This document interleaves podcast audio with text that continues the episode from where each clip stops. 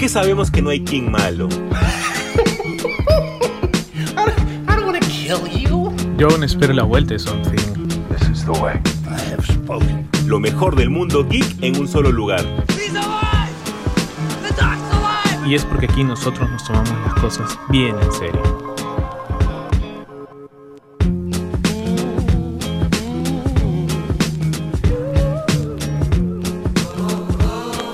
Tal gente? ¿Cómo está? Ha regresado Super God Podcast. De frente nada más, sin anestesia. Hemos regresado. El podcast definitivo de cultura geek ha regresado a pedido del público. Nos han pedido por favor cuando regresan. Estas vacaciones han tardado demasiado, pero han sido justas y necesarias. Han sido realmente espectaculares, a mí me han gustado mucho, principalmente porque puedo descansar los días domingos, pero fuera de eso he extrañado mucho el podcast. Y obviamente he extrañado también a mi causa, a mi brother, a mi yunta, a mi batería, a mi sangre, el señor José Carlos Benavides. Mi bro, ¿cómo estás?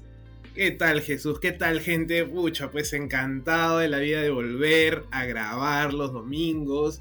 Ya este es nuestro cuarto año. ¿Quién diría? No, si tú me decías hace tres años que íbamos a tener esto, ya empezar un, un cuarto año, no, yo no te lo creería. 120, No, con estos 121 capítulos en donde pues hemos tenido grandes momentos, grandes, hemos tenido grandes amigos, también grandes personas que nos que nos, este, nos escriben todos los lunes para felicitarnos, para decir gran podcast.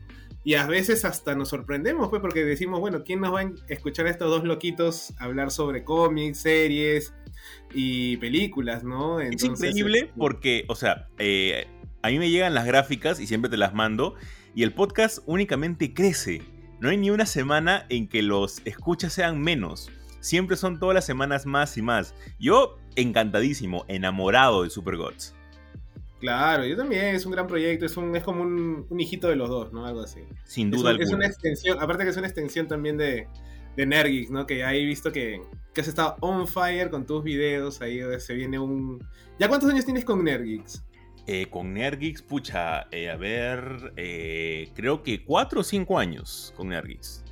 Más o Ah, menos ya por ahí. sos- Tienes que hacer ya tu celebración también ahí. de Sí, ando pensando en eso, porque mi celebración supuestamente creo que es en marzo. Es más, creo que es en marzo.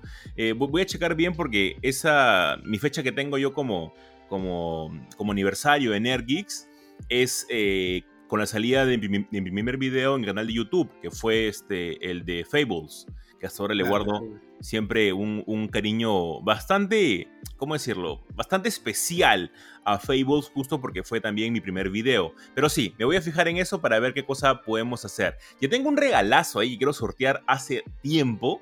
Este, para todos los fanáticos de Spider-Man, les va a No se encantar. vale, pe, no se Tú vale lo has visto, no puedo ¿verdad? Tú lo has visto, ¿no? ¿Tú has visto qué es? eh. Yo no puedo concursar. no se vale. Pero, pero tú lo has visto qué cosa es y está muy bravo, ¿sí o no? Sí, claro, no, tremendo, tremendo. Yo la verdad que, que, que, que me alegra mucho cómo vas creciendo en tu canal, en tu comunidad y todo, ¿no? Y, y bueno, ser parte un poco también pues de ese, de ese crecimiento, pues es una alegría, Obvio, amigo. una alegría al duda. corazón, pues, ¿no? Sin duda alguna. Y Super Gods es uno de los pilares de Nergix y que esta temporada estoy más que seguro que la vamos a re romper y a la gente le va a encantar porque nos hemos aguantado varias cosas, ¿ah? Nos hemos aguantado decir varias cosas y yo creo que para bien. Mira cómo el destino confabula a nuestro favor. Ahorita estoy como, como Pablo Coelho, ahorita estoy. Este, Está como que el, el universo quiere que, que, que- que nos todo el universo se alinea para que nosotros, porque como ya hemos dicho el- el- el- la temporada pasada, pues la gente de, de Warner, la gente de Marvel, escucha el podcast, nos hace escucha, caso, escucha el podcast, Ah, obviamente. escucha, escucha las teorías y, de- y acá debo decir que, que las teorías de Jesús casi, casi, debo decir casi siempre están siendo reales. Hasta es un yo, gran- mismo, yo mismo me doy miedo, ¿ah? Te sorprende, sí, porque es cierto, o sea, a ver, gente, yo les digo, yo a veces consumo otro tipo de youtubers también, y a veces no dan los datos, ni siquiera las lecturas que Jesús se manda en sus videos, ¿no? Y la verdad que yo se lo he dicho a él ya varias veces. E- Eso es un detalle que, bueno, las personas que de repente saben un poco más o disfrutan más de los cómics también, van a saber apreciar. Y eso es una gran marca de, de diferencia al menos en un océano gigante de información como es YouTube, ¿no? No, sí, para, mí, para mí eso es fundamental. Para mí generador, generador de, de, contenido, no sé, geek, por, por querer llamarlo así, tiene que leer cómics. Para mí, si la persona no lee cómics, es un cero a la izquierda. Perdón si soy tan radical, pero, tienes que leer cómics. O sea, si vas a hablar de las películas, tienes que leer cómics, sea como sea. Ahora, yo estoy en contra de esos viejos que dicen, ah, ¿por qué no has leído el número 429 de Iron Man en la que sale con la armadura plateada? Ahí está la referencia, son posers. No, no, no, no, no. De eso estoy en contra. Porque esos son viejos amargados que no quieren darse cuenta de que el mundo avanza. Pero yo sí estoy a favor de que si haces contenido, tienes que leer los cómics, sea como sea. Tal cual, tal cual, definitivamente, ¿no? Y, claro, y es que, y bueno, lo vamos a hablar más adelante, pues, con, cuando hablemos un poco de Peacemaker, que ya acabó, ¿no? Con el libro de Boba Fett, inclusive, ¿no? O inclusive con el tráiler de, Doctor Strange. Ya me estoy adelantando y dando así el, el menú del... On fire, on fire. Que, la verdad, pues mira, ¿cuánto ha sido? Nos hemos ido casi dos meses, ¿no? Más casi o dos menos. Meses, claro, casi dos y meses. Donde, bueno, lo único, hemos tenido pues el, estas dos series que nos han mantenido el, el, el, ánimo geek, vamos a decir, de vacaciones de verano, ¿no? Porque ahora, ahora sí empieza, como dicen, ahora empieza lo chido eh, a partir de marzo en adelante. Pues hay un, este año, gente, por favor, aguanten que este año va a venir. Creo que cada año es mejor. Desde yo me acuerdo que, que en el podcast hablábamos y decíamos que, que nada iba a igualar a Endgame en su momento. Y tuvimos Spider-Man No Way Home. Y ahora, este año, vamos a tener Doctor Strange in the Multiverse of Madness, que creo yo es un paso más todavía. Sí, y, nada más en unas semanas tenemos a The Batman, por ejemplo. Y si queremos ampliar más nuestra burbuja, eh, a inicios nada más de este año hemos tenido eh, la última temporada hasta el momento de Kimetsu no Yaiba, la cual desde mi punto de vista ha revolucionado lo que es la animación y es un tema para hablar tendido de lo que ha hecho, o sea, es un nivel de bestialidad lo que ha hecho Ufotable, épico, increíble. Van a hablar un montón de esto, lo, lo, que ha hecho netamente en esta temporada por muchos años más. Y también con una temporada espectacular final que estamos viviendo todavía de Shingeki no Kyojin. Entonces, es un buen momento para la comunidad geek. Sí, definitivamente creo que hay sus, sus momentos, sus las cosas por disfrutar. Lo malo es que no nos queda mucho tiempo. O sea, no tenemos, no tenemos tiempo para poder hacerlo todo, ¿no?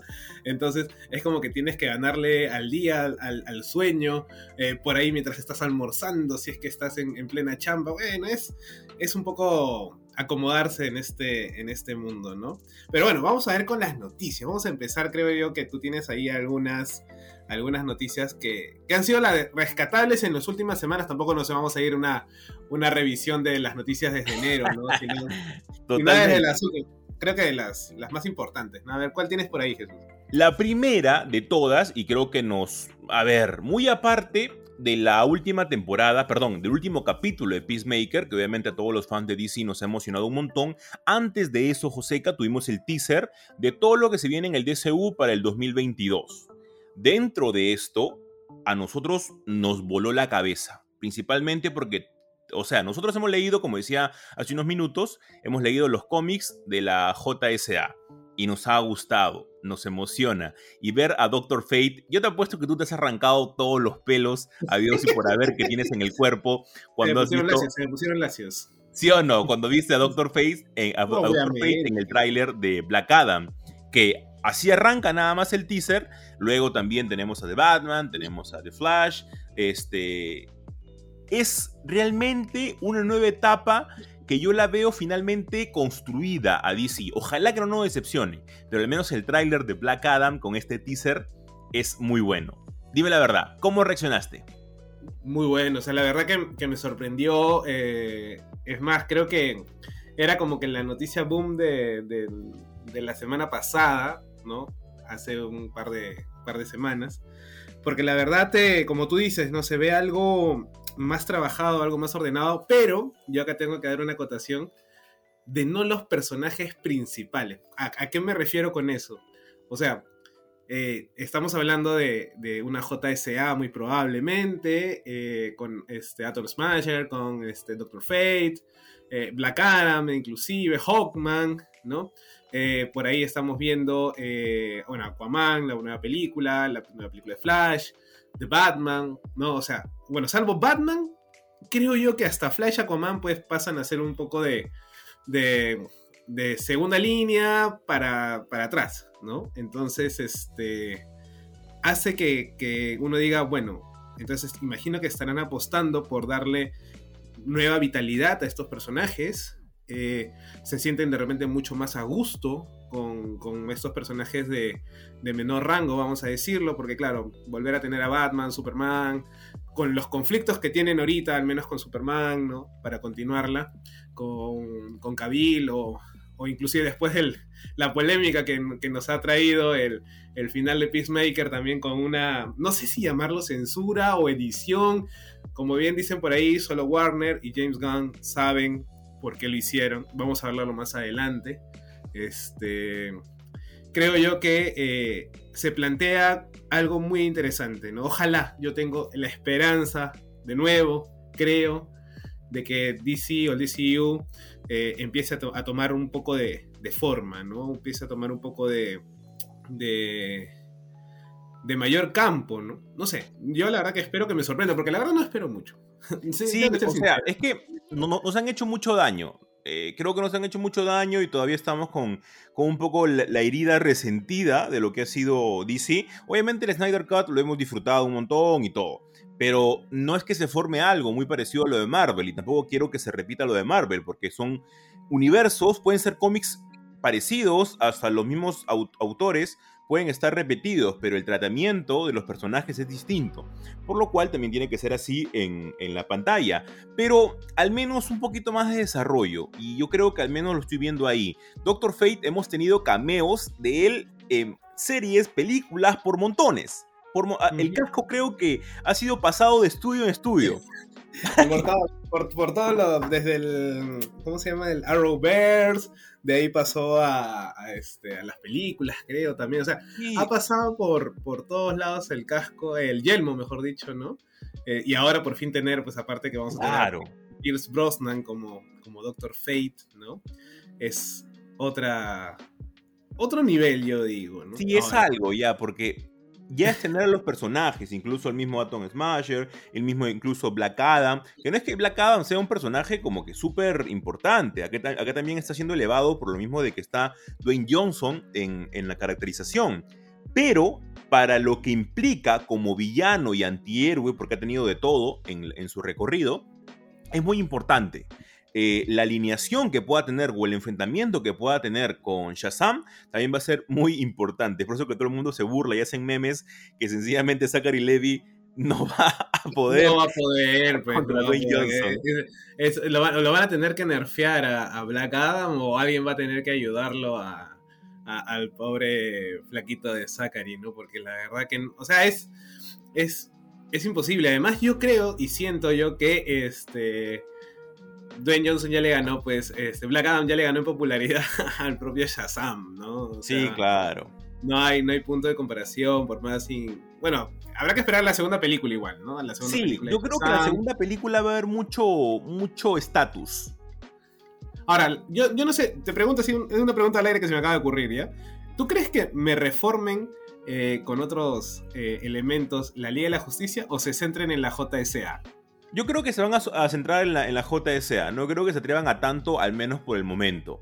Yo creo de que como el personaje de Black Adam te permite con sustentos viajar un poquito al pasado, ver cómo se formó la, la JSA, espero que pongan la traición de Black Adam, cosa de que primero lo pongan como un héroe y todo lo que, y todo lo que más o menos ha dado a entender el tráiler y también por lo que sabemos de los cómics, y que luego esté la traición, ¿no? Que es básicamente la caída y el, y, la, y el ascenso eh, de, de, Black Adam. A mí eso me parece espectacular y ojalá que lo tenga así. Yo creo que se va a quedar netamente en la, en la JSA, que es una etapa muy importante en los cómics y siempre la recomendamos porque es preciosa. El nivel de superhéroes que hay ahí es infinito.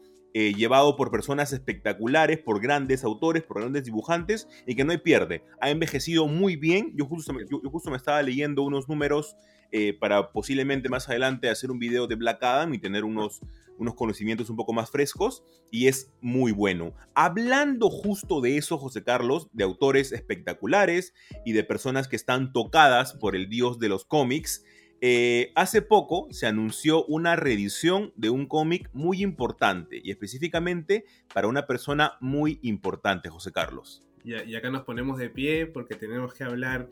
Y es muy probable que se me entrecorte un poco la voz porque hay que decirlo con las palabras. Esta persona no es, como bien lo dijo Jesús, es una persona tocada por el dios del cómic.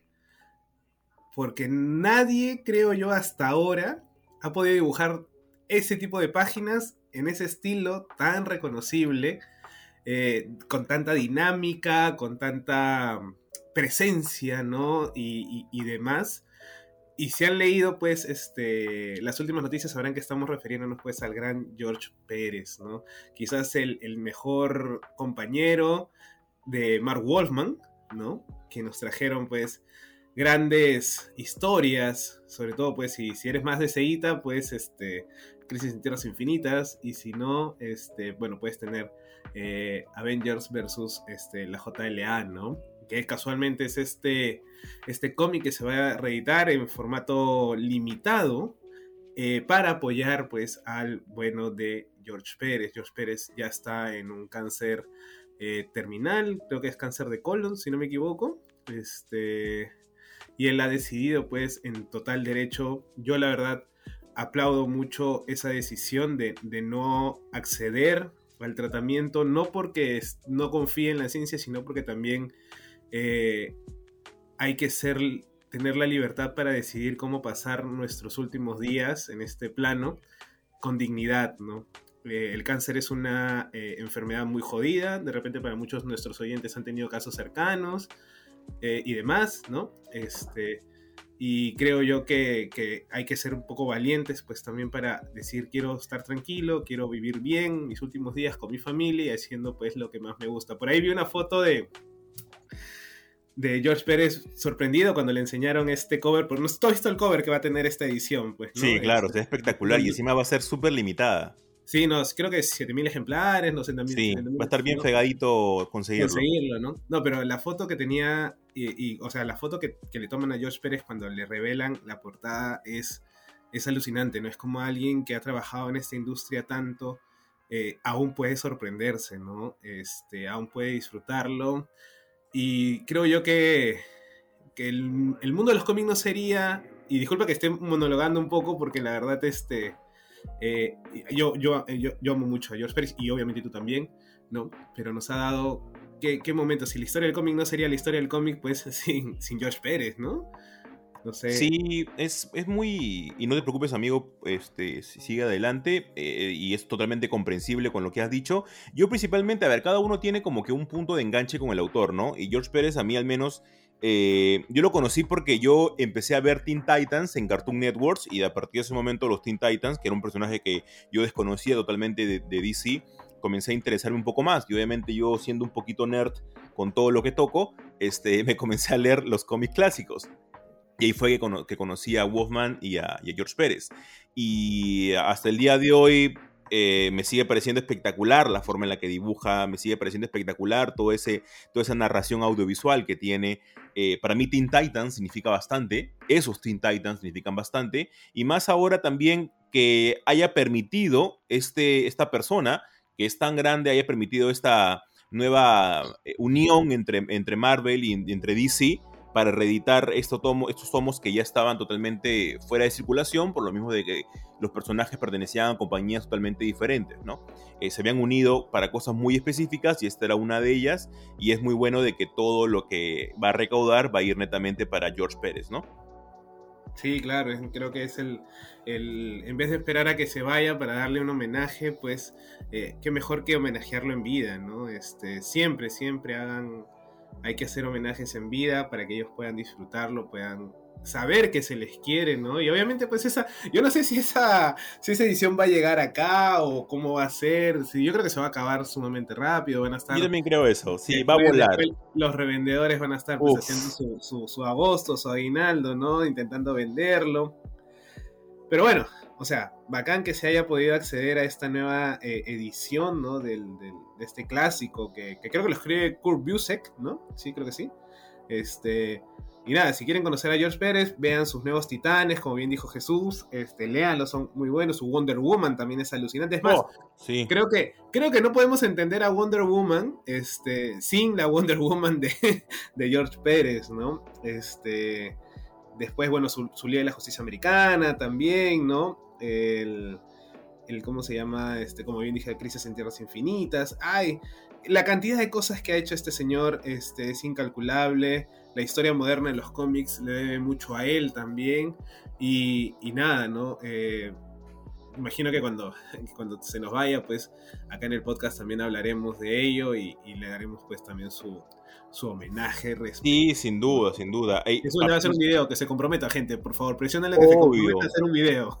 En, en, encima tiene también este, un, si no me equivoco, tiene un anual en Uncanny X-Men, eh, que también es bastante, bastante bonito, tengo que decirlo, muy, muy de época. Únicamente para poder este, aclarar, es cáncer de páncreas lo que tiene. Ah, o sea, y es, creo que incluso más, este, más fregado. más, fregado. ¿no? Porque es una sí. parte que muchas veces es inoperable.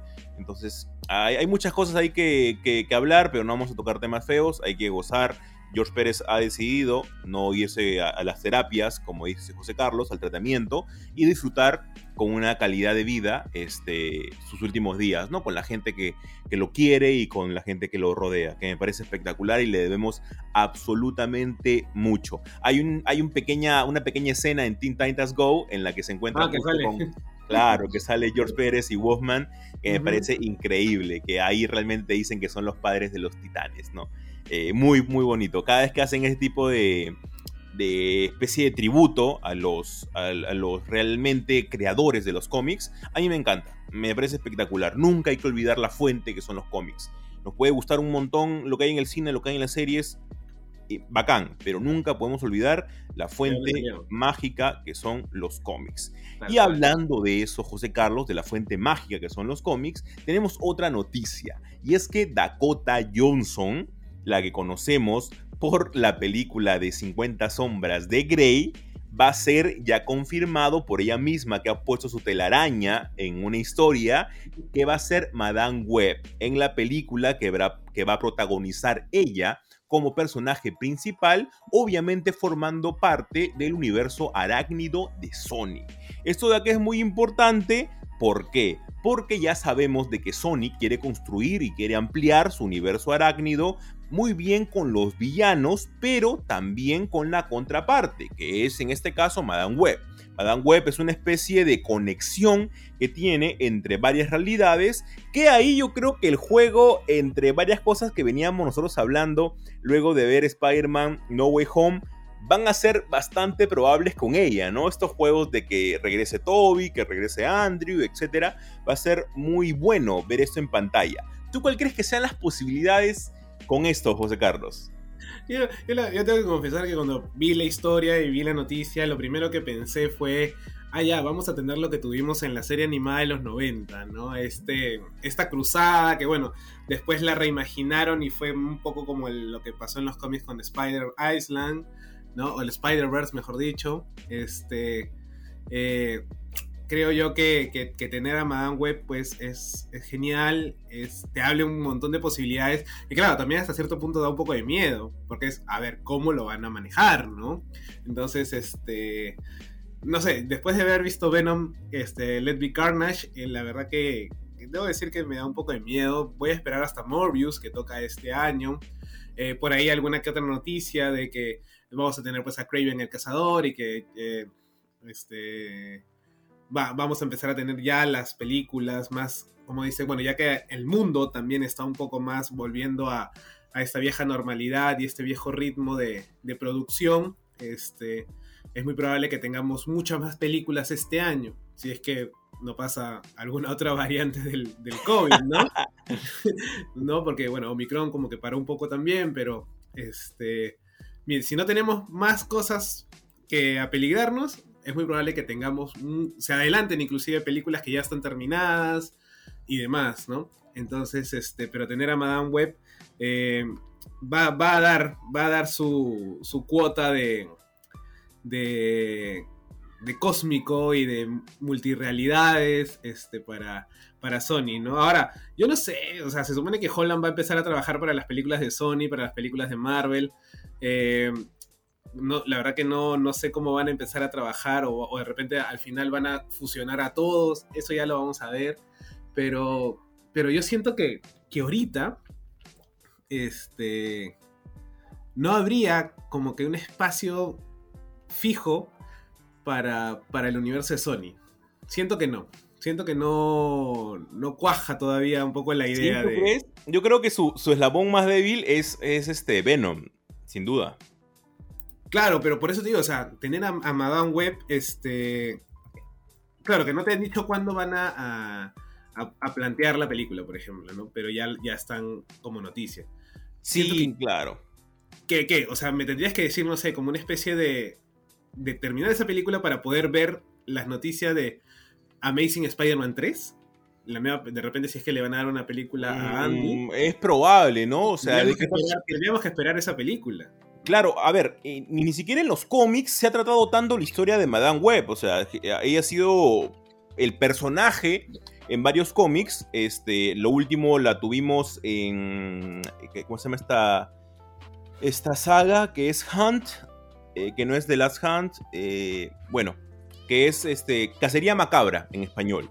La tuvimos a ella, que fue parte de, los, de, de, las víctimas que enfrentaron a a Sergei Kravinov, y digo Sergei Kravinov porque me olvidé su nombre, de Craven, el cazador.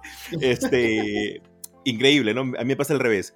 Eh, entonces, a partir de ahí que ella muere, pasa sus poderes a, Julia Carpenter, que fue en ese entonces Spider-Woman, y Spider-Woman se queda ciega, bueno, y la historia que todo el mundo ya conoce, ¿no?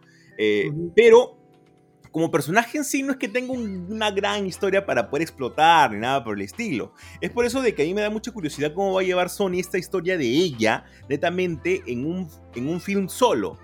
Entonces va a ser interesante al menos, me da curiosidad de la buena, pero como tú dices, ojalá no sea un, un nuevo Venom, ¿no? Sí, pues e, eso es lo que ahorita Está porque, mira, Venom, Venom 2, Let Me Carnage, que la volví a ver hace poco, no sé por qué, no, tengo, no, tengo auto, autodecisión a veces sobre, mi, sobre mí. Este, tenía alguna que otra cosa interesante a desarrollar o a desarrollar mejor, ¿ya? Y bueno, no la hicieron bien y terminó como terminó, pues, ¿no? Entonces, este tener a Madame Web. Ahora, lo bueno es que te puedes inventar una buena historia, eso sí, también. Claro. Pero, pero bueno, vamos, vamos a ver qué es lo que nos trae Sony para este universo arácnido.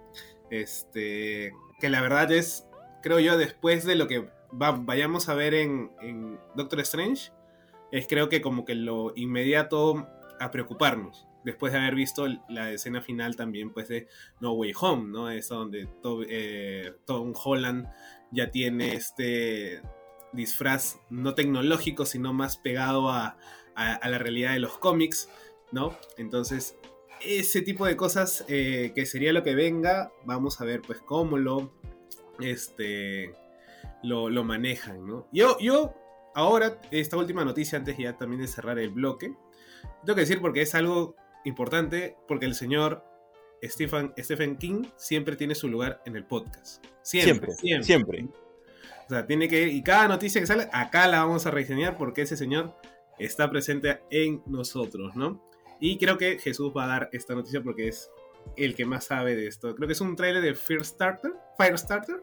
Así es, es el tráiler de Firestarter, basado obviamente en el libro de Stephen King, también conocido en español como Ojos de Fuego.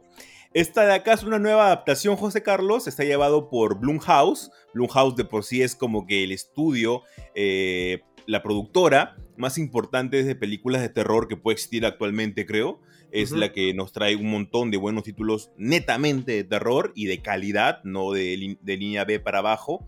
Y va a traernos ahora Firestarter, eh, la cual va a estar protagonizada por Zac Efron. En este caso va a ser del padre de la niña, para que no, los que no saben la historia, es básicamente eh, una experimentación que se hace en los padres y en los hijos luego de algunas familias en búsqueda de dinero con el fin de que puedan desarrollar algún tipo de, de habilidad extrasensorial, por llamarlo así. Muy a lo Carrie. Es por eso que Stephen King en un momento no quiso publicar Ojos de Fuego, porque él decía que era muy parecido a Carrie. Eh, luego de esos experimentos, una niña es la que tiene el poder de la piroquinesis, si no me equivoco, que es el término adecuado porque ella puede crear fuego de la nada, puede crear combustión de la nada y puede controlar el fuego. Eh, obviamente esto va a traer un montón de problemas para los padres porque van a tener miedo de que una agencia secreta eh, quieran agarrar a su hija para hacer un montón de experimentos y quieren que ella tenga la mayor vida normal posible. Entonces el tráiler se ve bastante bueno, no le tenía nada de fe. La anterior versión la protagonizó Drew Barrymore en una de sus primeras actuaciones de, niña. Y cuando vi el nuevo tráiler dije, mm, vamos a ver pero es Blumhouse y obviamente se nota la calidad de Blumhouse en, esta, en este nuevo tráiler. Yo al menos le pongo mis fichitas.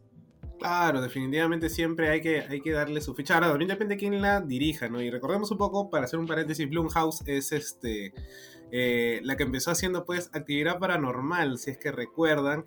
También tiene cosas como The Get Out, es la productora, mejor dicho, de Get Out, de Black Classman, este, Insidious, La Purga, la purga todo es, ese tipo de, películas ¿no? que, hace esta productora. Ahora, yendo un poco a lo que cuentas la historia, uno puede elegir acá. La niña tranquilamente puede ser una hija de la, de la Nación del Fuego, esperando pues a, a, Azula, a mecharse con Azula, ¿no? Obviamente, este, o con Zuko, este... Y la otra puede ser tranquilamente una mutante. Ustedes eligen. Tranquilamente. A, Stephen King le gusta jugar mucho con. Creo que ama mucho los X-Men y este. Todos sus personajes pues tienen eh, algún poder eh, mutante, ¿no? Tranquilamente pues el resplandor, porque el resplandor al final termina siendo también pues un poder. Eh, Carrie, esta chica. Este, ¿Quién más tiene poder? Creo que en elevación, creo, ¿no? Este... En elevación también hay un, hay un este. Bueno, y en el instituto, y en el instituto, que era como que el, ¿cómo se llama este? El Instituto Javier para, niños excepcionales. Claro, pero ahí las intenciones que tenían en este instituto no eran tan ah, buenas que digamos. Definitivamente era otro, ¿no? Pero para que digamos, también en, en Later también, el niño puede hablar con los muertos. Ya o sea, le encanta darle poderes a la gente, ¿no? Así, así que cuando uno pregunte, si tuvieras algún poder este, extraño, ¿qué elegirías?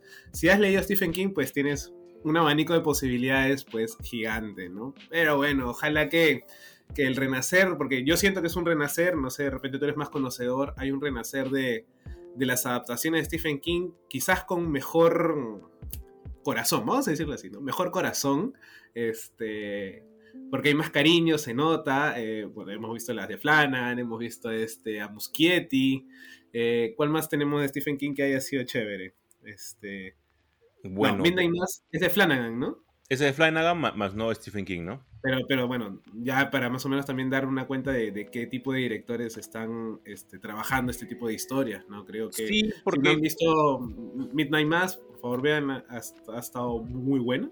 Sí, ha estado muy buena, muy buena serie. Me gustó mucho el final, estuvo muy bueno. Incluso el mismo Netflix, ¿no? Al adaptar 1922 y el juego de Geralt, que también son peliculones. Tal cual, tal cual. Y con eso, gente, bueno, pues terminamos el primer bloque de este primer programa de este cuarto año en Super God Podcast. Y viene algo que nunca antes había pasado en el podcast porque simplemente llegábamos este, después que pasaban eh, este evento. Pero ahora lo vamos a tener en medio del programa. Así que quédense que ya se van a enterar para qué es. Thank you so much, best friend. What makes you so sure?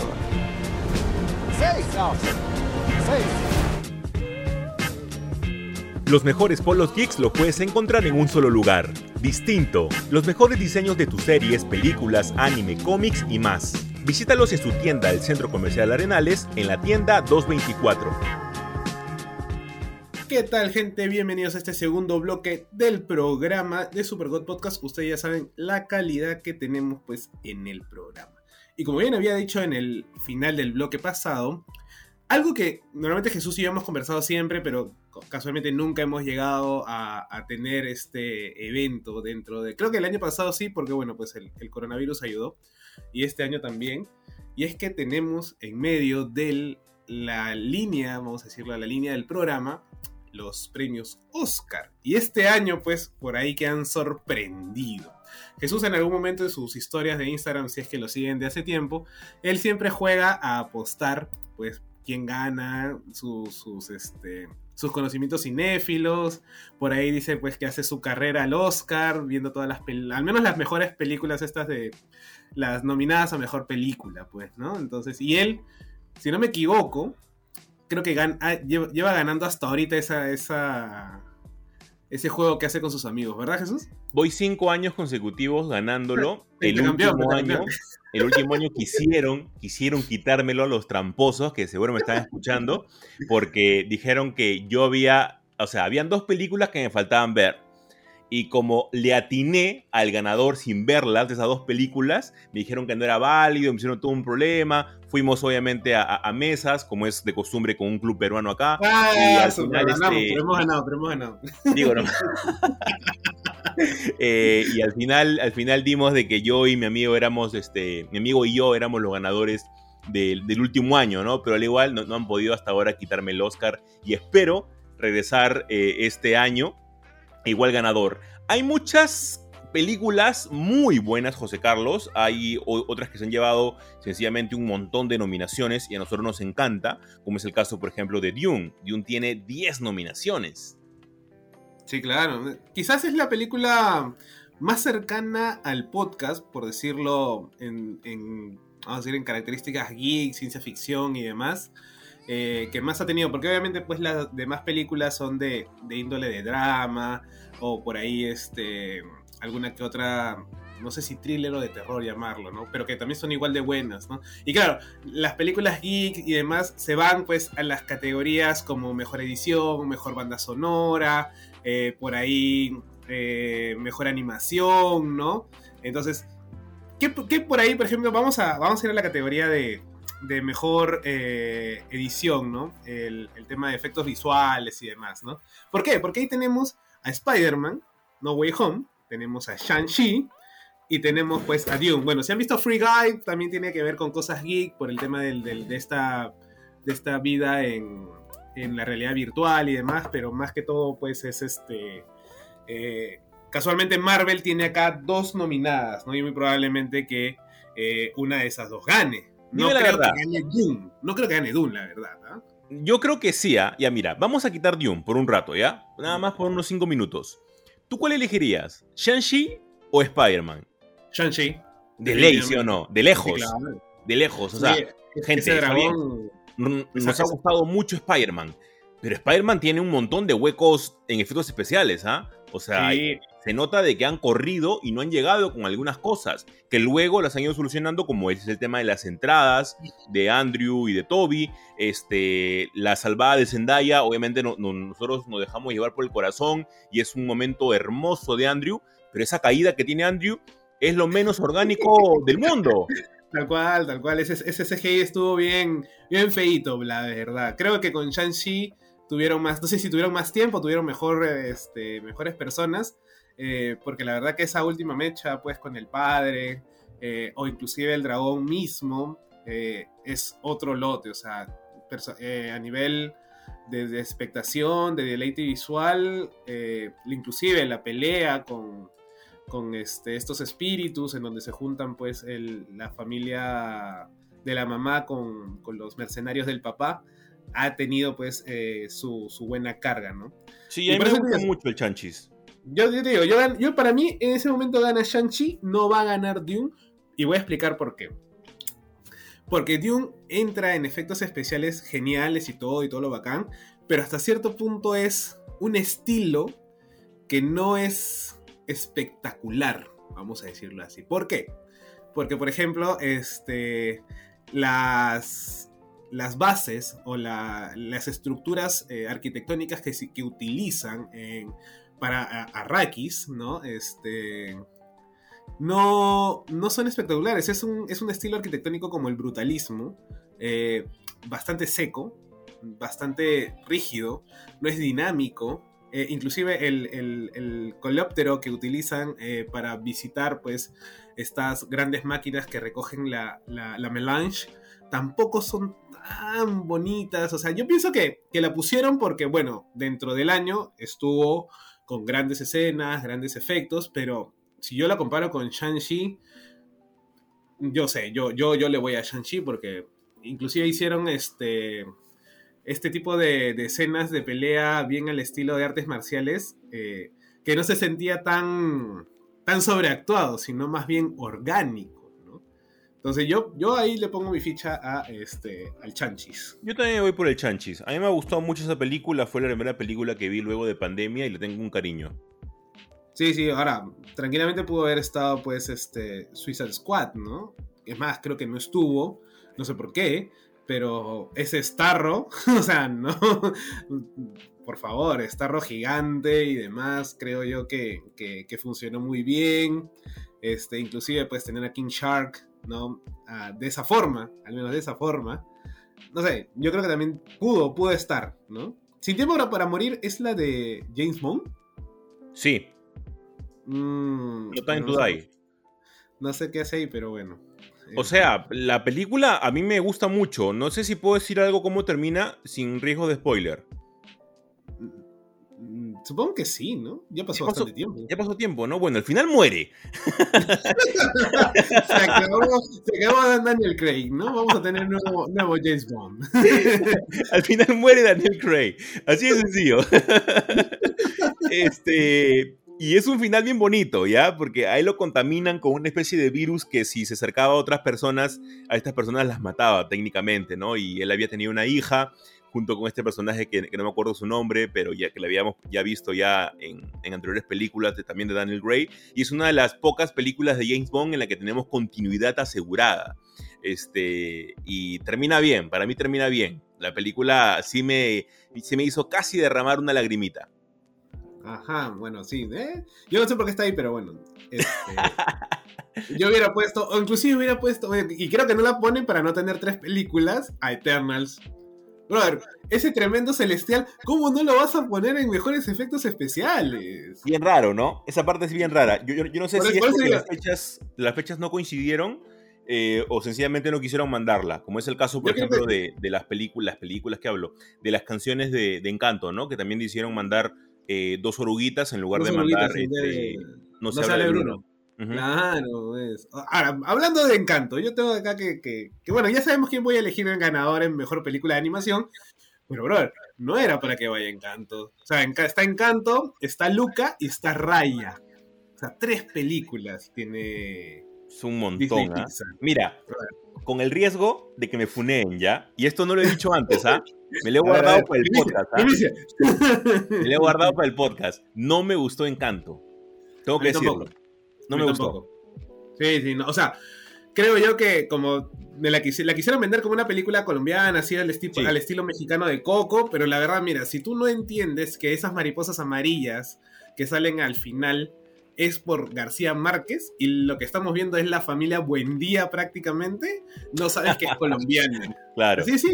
O, sea, a ver, y claro, estoy exagerando porque uno me dirá, no, pero mira el vestuario eh, que utiliza cada una de las personas, por ejemplo, el disfraz que tiene la que, la que tiene buen oído, que es tipo el disfraz de las palenqueras, este, el disfraz, el, disfraz digo, el, traje que, utilizan el papá eh, de, de, ella, que es una guayabera blanca, ¿no?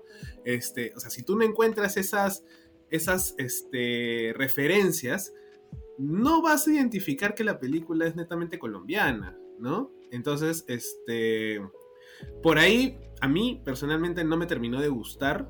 Creo yo que como un ejemplo, o sea, es una película para colombianos y está bien, así tiene que ser.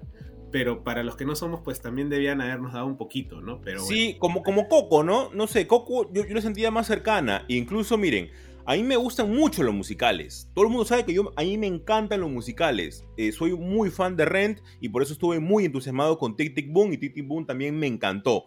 Este, pero Encanto yo siento que se sobrepasaron un poco con las canciones. Y eran canciones muy, muy, pegaditas. Sí, es verdad, sí. Por ahí que, que le bajabas una o dos canciones y terminaba bien, ¿no? Exacto, bájale un par de canciones. Pero obviamente ya sabemos quién va a ganar acá, por favor. Sí, es obvio.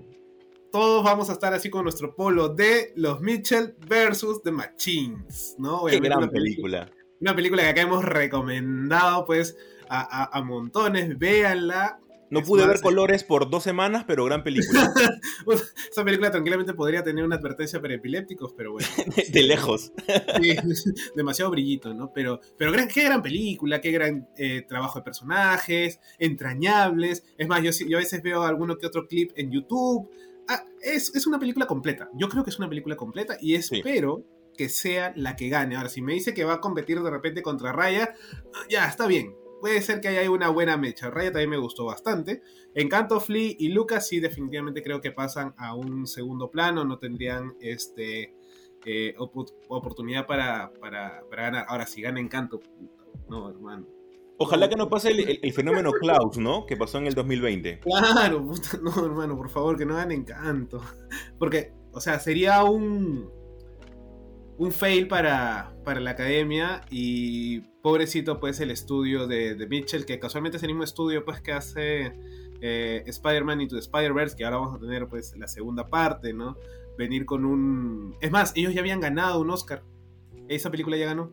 Entonces, que gane con esta otra película también pues afianza un poco también el, trabajo de los, de los animadores, ¿no? Ojalá, ojalá. cada año los Oscars da un paso más. Eh, creo que el año pasado sí fue como que bastante neutro. También toda la, la, ceremonia fue bastante neutral, por lo mismo de que estábamos todavía con el cobicho. Bueno, seguimos con el cobicho, pero en ese momento estaba más, más fregado.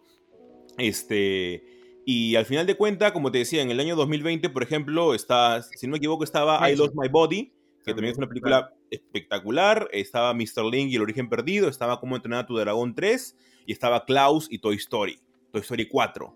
Eh, para mí Klaus se la llevaba de lejos. Yo me vi las cuatro películas, cinco películas, y, yo dije, ok, Klaus se la lleva de lejos. Toy Story 4 me gustó mucho, abarca temas nuevos para la saga que ya era en su cuarta película, pero Klaus se la lleva de lejos. Pero no, pues, ¿no? Eh, pasó obviamente el, peso que tiene de por sí Disney Pixar, que de acá los amamos, y si están escuchando, como es más que seguro que escuchen, no nos funeen, por favor. Es únicamente que en este caso nos gustó más la película no, de Netflix. No nos dejen de escuchar, por favor, no nos dejen de escuchar. No nos dejen escuchar.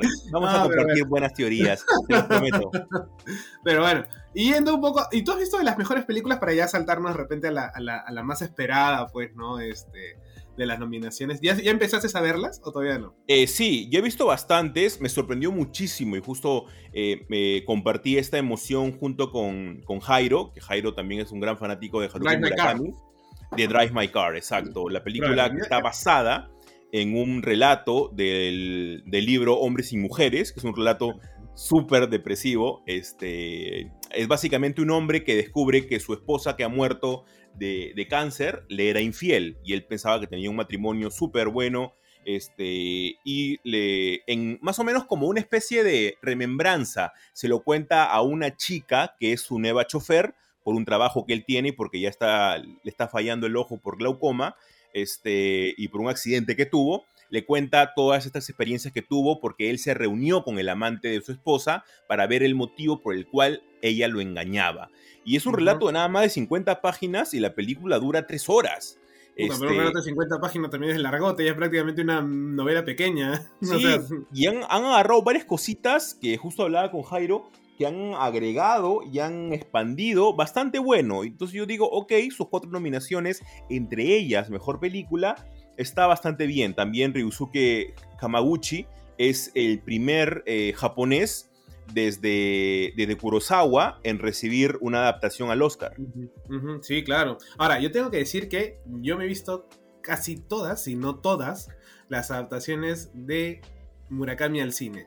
Tokyo Blues, Tony Takitani, este, Burning, que es coreana, ¿no? Este, de ahí tiene alguna este, que pero ahorita digo que a mí no me han gustado, Lucina. No me ha- No te hasta ahora, ¿No te hasta ahora no me Burning? gustó.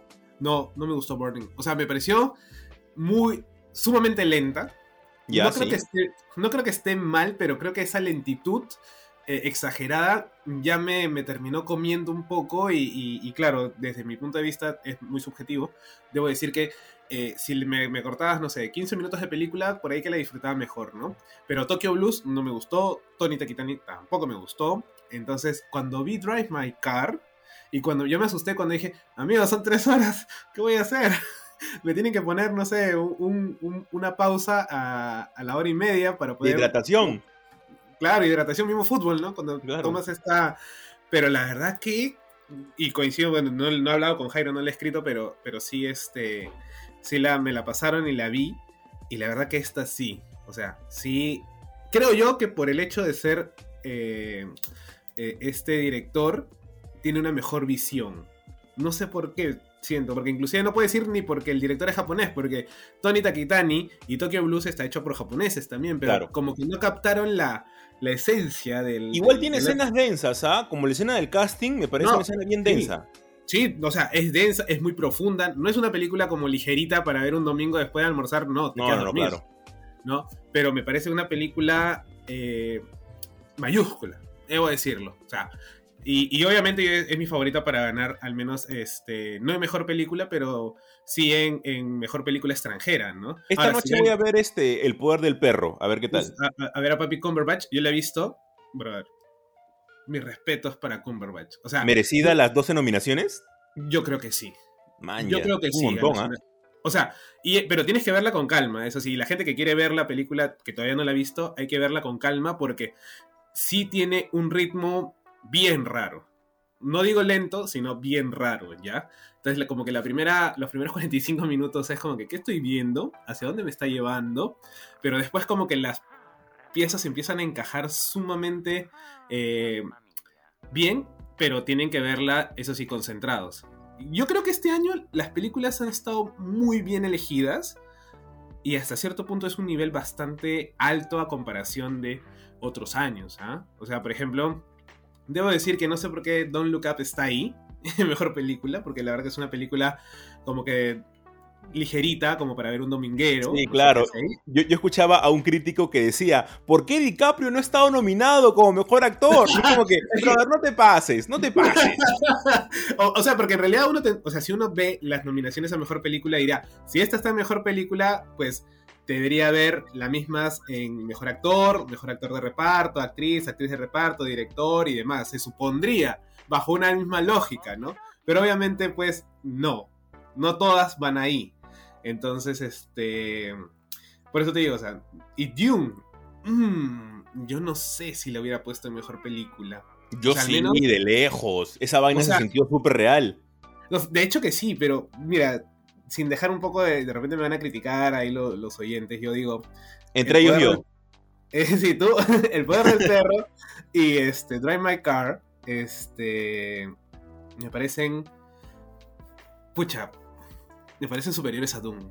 Doom es genial. Sí. Pero para mí, pero para mí, Mm. El poder del perro me parece una gran, gran, gran película. Ahora, de repente es porque yo estoy hablando desde, desde un, un- un punto de vista más o menos, no sé, pues llamarlo, eh, ¿cómo decirlo? Orgánico, qué sé yo.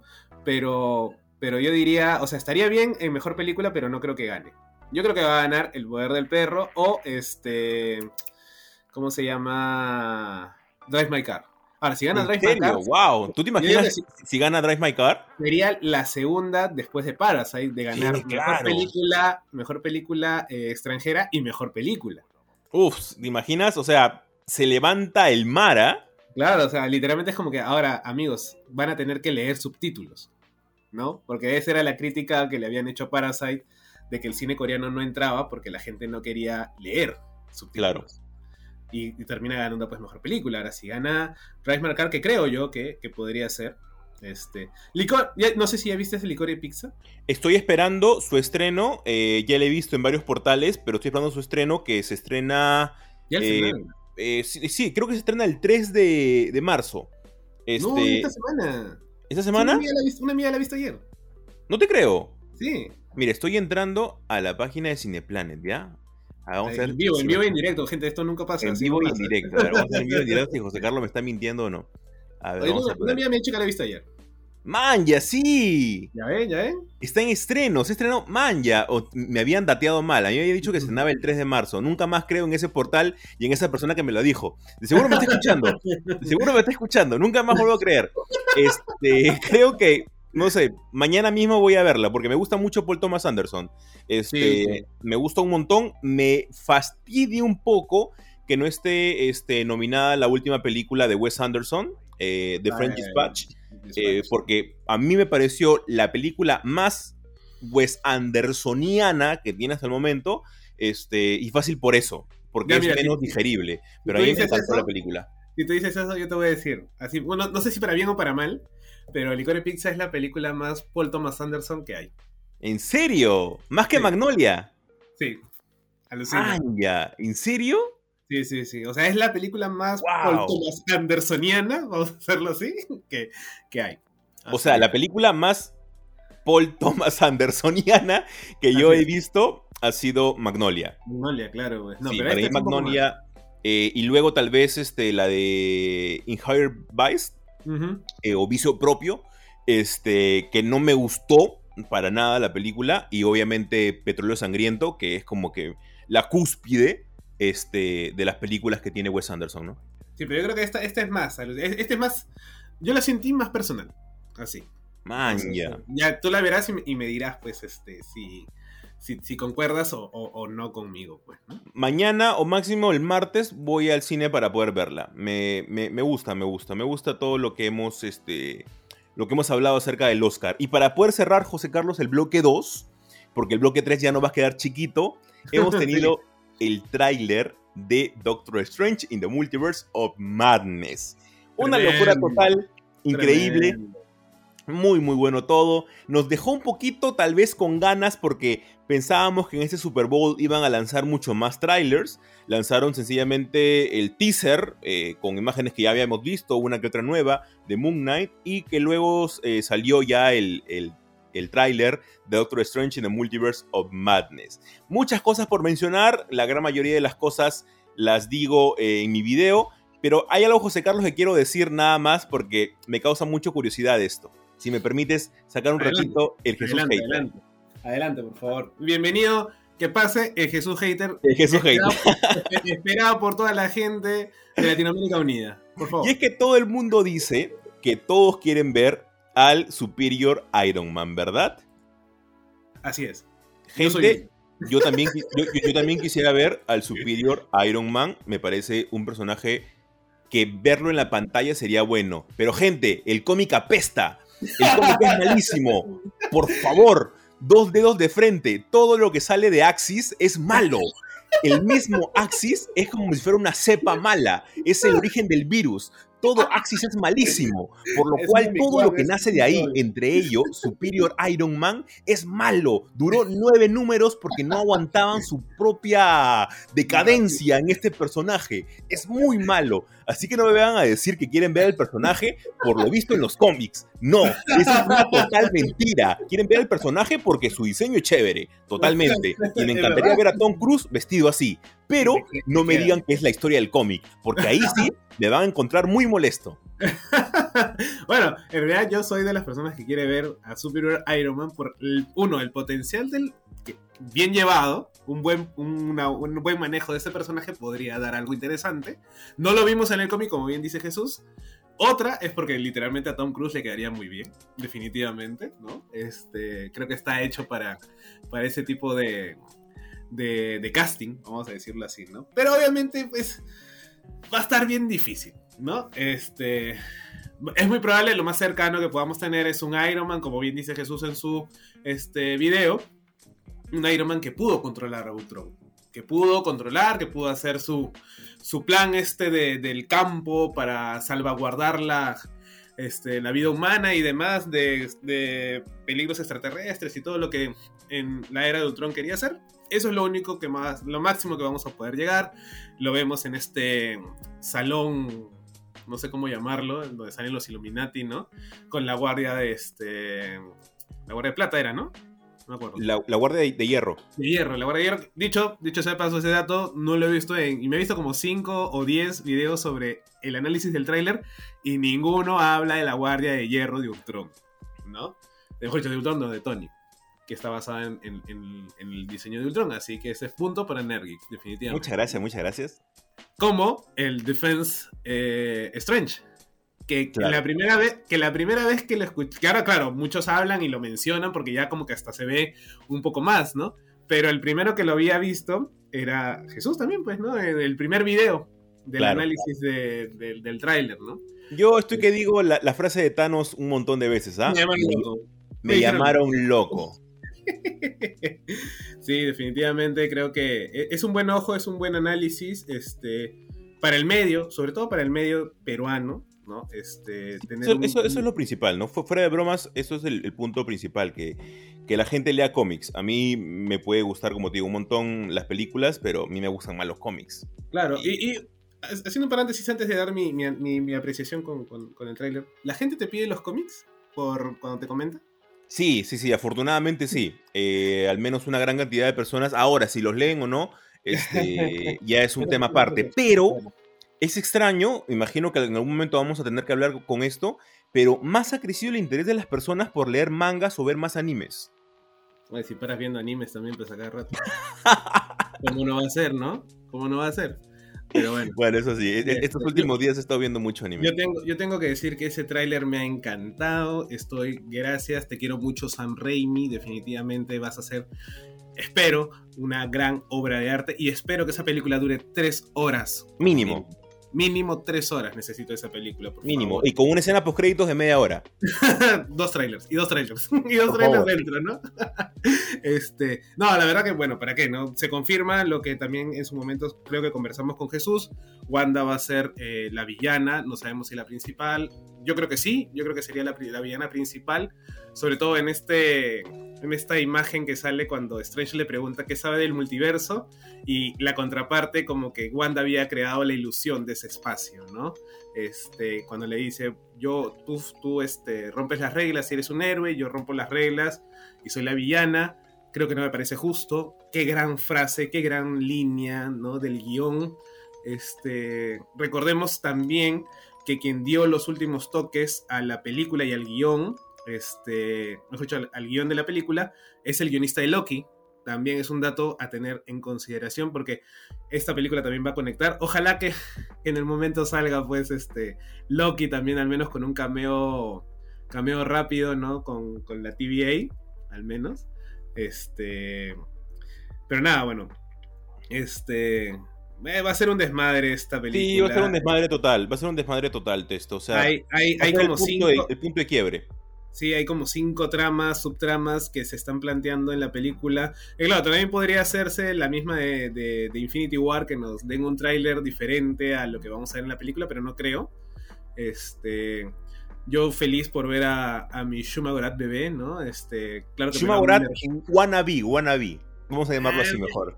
Es que ya sabemos que no pueden usar el nombre, ¿no? Y- y Por eso, es Shuma Claro. Wannabe. Claro, es un Shuma Gorath bebé, ¿no? Ahí este. Vamos a ver por fin, pues, pelear a Wong, América Chávez, este. ¿Tú, ¿Tú crees en esto de que vamos a ver a- al, al universo de, de What If de los zombies? Yo creo que sí. Eh, hu- hubo muchas personas que estuvieron discutiendo porque decían que no era Wanda, o zombie, que en realidad tampoco era el, el- el Strange zombie, a pesar que tiene las mismas características el Strange. En Wanda sí puede haber un debate mayor, pero en Strange sí se ve que tiene hasta el ojo... pa- Brazos el ojo- claro, la- el, tiene una rotura específicamente en el cráneo y tiene, y tiene también el ojo salido, entonces son, son iguales a lo de al zombie Strange. Por ese lado, va a estar muy interesante. Ahora, no esperemos que la película termine bien. Sabemos que la película va a terminar muy mal. Y me refiero eh, a la trama en sí. O sea, va a terminar en un en un estatus eh, de crisis, para ponerlo de alguna manera y, y no, y no, no ponerme tan deseíta. Este, pero va a terminar en una crisis, que va a ser una crisis muy grande para todo el universo del, del, de- del MCU. Y que yo creo que recién las cosas, cómo se van a ir arreglando, van a dar para después. Porque incluso lo que vimos en Spider-Man es solamente el inicio de muchas cosas. Eh, entonces a partir de esto ha abierto una puerta que creo de que vamos a nosotros a disfrutar cual locos todo lo que está por venir. Y José Carlos con eso Creo que cerramos el segundo bloque de Super God Podcast y vamos a hablar para cerrar en un tercer bloque de lo que fue y lo que nos pareció el libro de Boba Fett. Y aparte la carnecita y la cereza de todo este primer capítulo de la nueva temporada llega con Peacemaker, que sin duda ha sido algo para aplaudir. Así que quédense con nosotros. Thank you so much, best friend. What makes you so sure?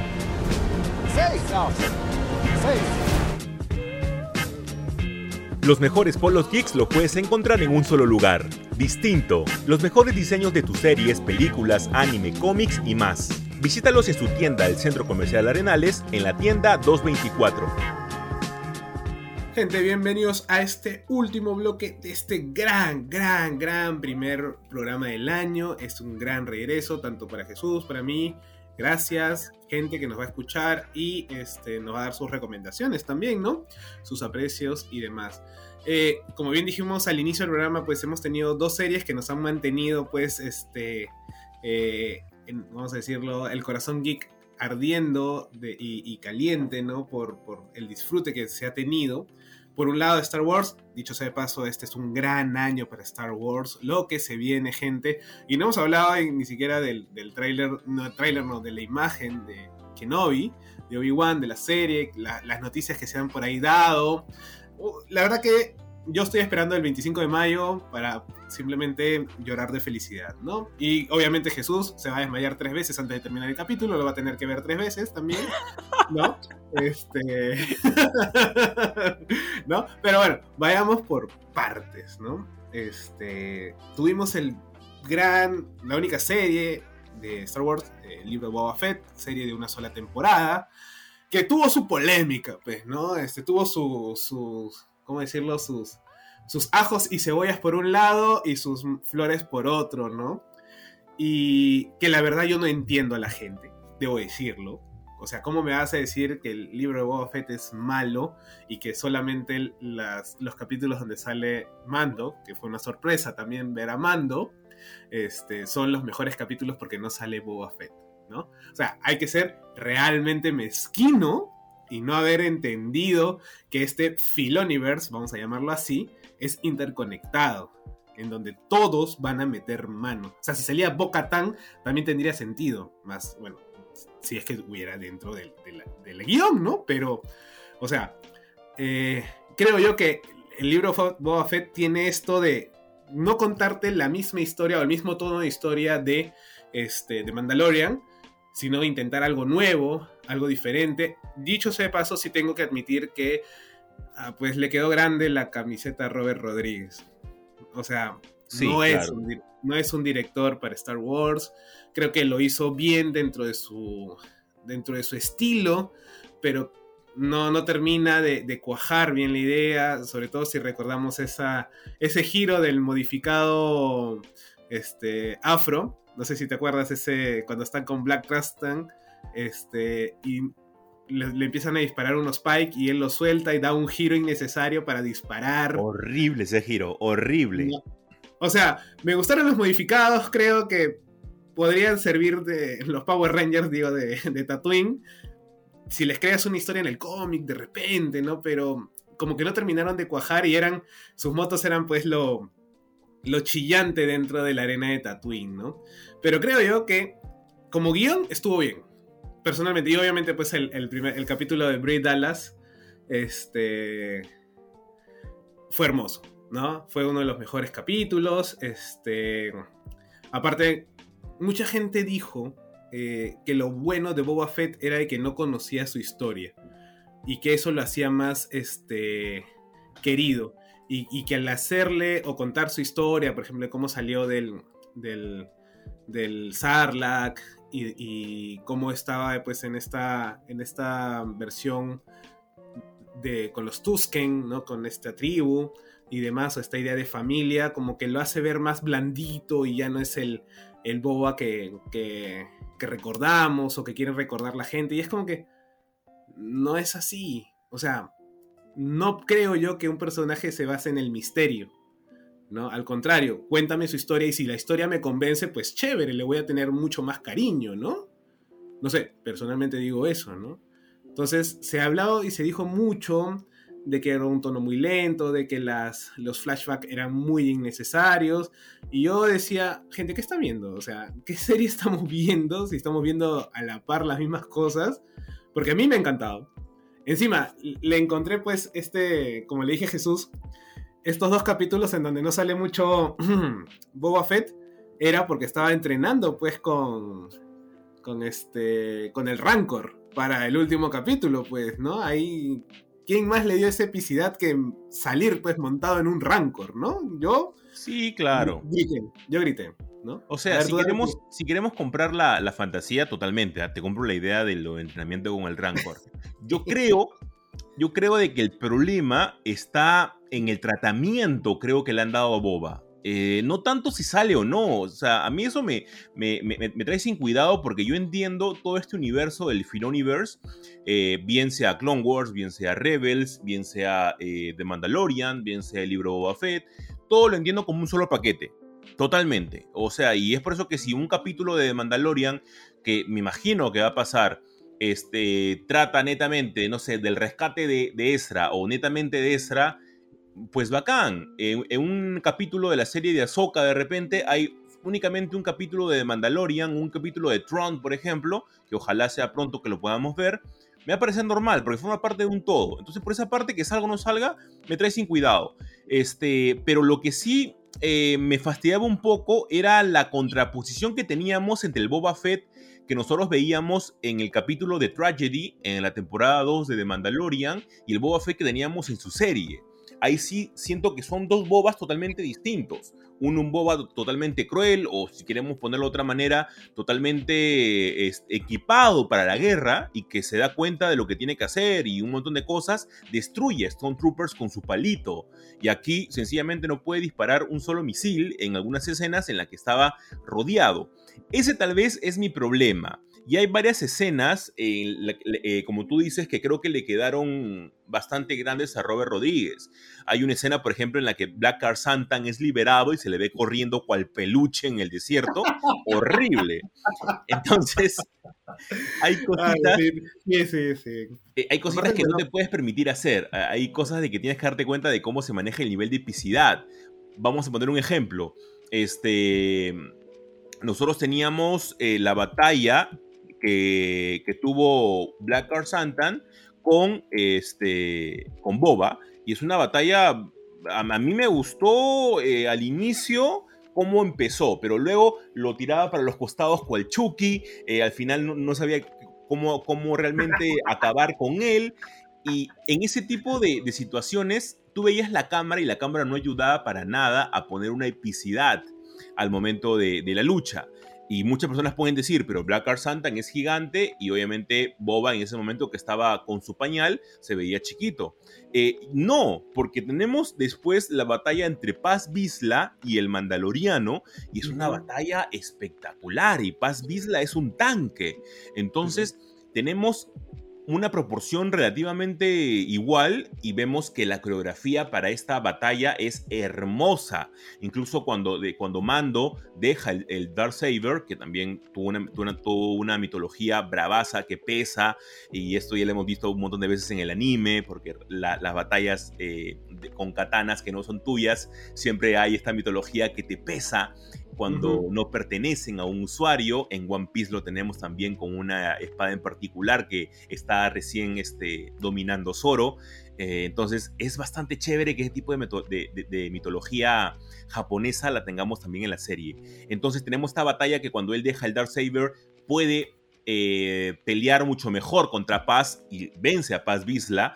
Y a mí me pareció monstruo. Entonces, hay varias cositas, como tú dices, que le quedaron grandes a Robert Rodríguez. Yo creo que su único pecado acá es, uno, bueno, dos pecados. Uno, el momento de dirigir ciertas escenas. Junto con esto, cómo dirigir eh, la historia bien, y eso ya es tema de los guionistas, de cómo de este, que es Fabreu, o sea, también comete errores Fabreu, de nerfear un poquito a Boba, y en segundo lugar, muchas cosas que cerraron muy rápido como es el caso, por ejemplo, de Fennec Shan, matando a los líderes que dominaban todo esto de manera súper rápida. O sea, en tres minutos ya los había matado a todos y nunca tuvimos un final boss, ¿no? Muy aparte que a Cat Bane lo adoré, grité de una manera increíble en la madrugada cuando vi a Cat Bane llegar al desierto y también cuando le disparó a mi pobrecito Cop Band. Eh, pero. No, no. Sí, Cotban, ojalá que se recupere pronto. De aquí le mandamos un saludo a Cotban, ojalá que ya esté en recuperado. su tanque de Bacta, en su En tanque de tanque de Bacta. Que ya esté recuperado mi causa. Este, y, pero no tuvimos un final boss, al final de cuentas. Ajá. No tuvimos un final boss que esté detrás de todo esto, que esté detrás de los pikes. Y eso se, se hizo sentir, ¿no? O sea, como que no, no articulaba un poco. Y, o sea, al margen de que se necesite siempre, y lo vamos a ver inclusive en contraposición con Peacemaker, ¿no? Que, que sí necesitas, o sí tenías un final boss y un villano como que en medio, ¿no? Un, un- jefe medio, ¿no? En este caso era como que, bueno, ya... Como que se demoraron tres capítulos en contarnos la historia de Boba, ¿no? Que está bien, me parece bien. Pero llegaba un momento en donde eh, cuando viene la batalla final, ya queda un quedaban dos capítulos y era como que, ok, no pasó nada. Y ya quedaba un capítulo y en ese capítulo, si bien es cierto, dura, es el que más dura, creo que dura una hora, este, no termina de, de cuajar, pero creo, y justo estoy viendo ahorita el, el- el registro, casualmente, mira, el tercer capítulo es de Robert Rodríguez, que es donde pasa esto de, de Black Crash Santan este, corriendo como un peluche, como un Que perro. parece Alf. Sí, parece Alfa. Qué basura. Pobre Crash Santan. Aparte que lo hicieron más chiquito también, ¿no? Sí, y encima cuando, cuando ves sus patas, ves este que, que Está parece. doblada. Está doblada. Claro, que está doblada, que realmente es un peluche, algo que incluso con, con, con Chewie, mira, la tecnología de antes, ¿ah? O sea, de Claro, Chewie, la claro. tecnología original, nunca lo vimos así. Lo vimos No, correr pues. más chévere a Chewie. Ajá.